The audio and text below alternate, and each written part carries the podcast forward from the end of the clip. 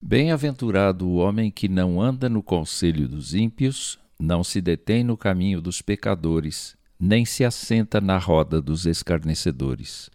Antes, o seu prazer está na lei do Senhor e na sua lei medita de dia e de noite. Salmo 1, versos 1 e 2. São passados quase três milênios desde que estas frases foram escritas. Elas contêm algumas verdades importantíssimas para alguém que vive hoje. A primeira verdade: existem pessoas bem-aventuradas, isto é, pessoas sobre as quais Deus faz resplandecer o seu rosto, aplica sua misericórdia e lhes dá a sua paz.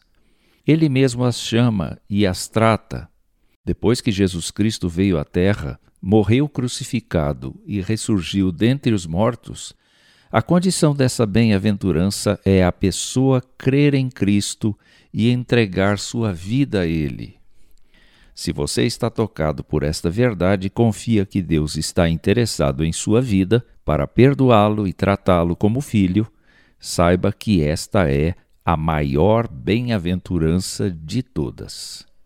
A segunda verdade: ser bem-aventurado é pertencer a uma minoria que está concentrada em entender a vontade de Deus para a sua vida, agregando valores espirituais à sua vida, às suas tarefas e aos prazeres cotidianos, apegando-se à ética e moral do Deus da Bíblia, imitando o comportamento de Jesus Cristo, que, aliás, viveu fazendo bem aos outros.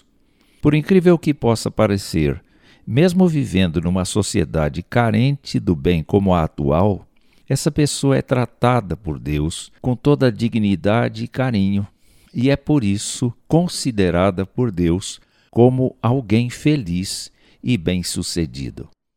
Terceira verdade. Esta poesia contradiz a célebre frase: A voz do povo é a voz de Deus. A voz do povo diz que Deus não existe ou se existe, não há nele justiça. A voz do povo diz que devemos seguir o nosso coração para as nossas decisões e não a vontade de Deus. A voz do povo diz que crer e viver para Jesus é fanatismo, mas não é fanatismo matar ou morrer por uma ideologia qualquer. Se o povo estivesse certo, não haveria tanta gente desventurada mas o povo não está certo. A Bíblia está certa. É preciso buscar a Deus enquanto se pode achá-lo. Só Ele pode tornar alguém bem-aventurado e lhe dar a esperança de um futuro cheio da Sua graça por meio da pessoa de Jesus Cristo, o Eterno Filho de Deus.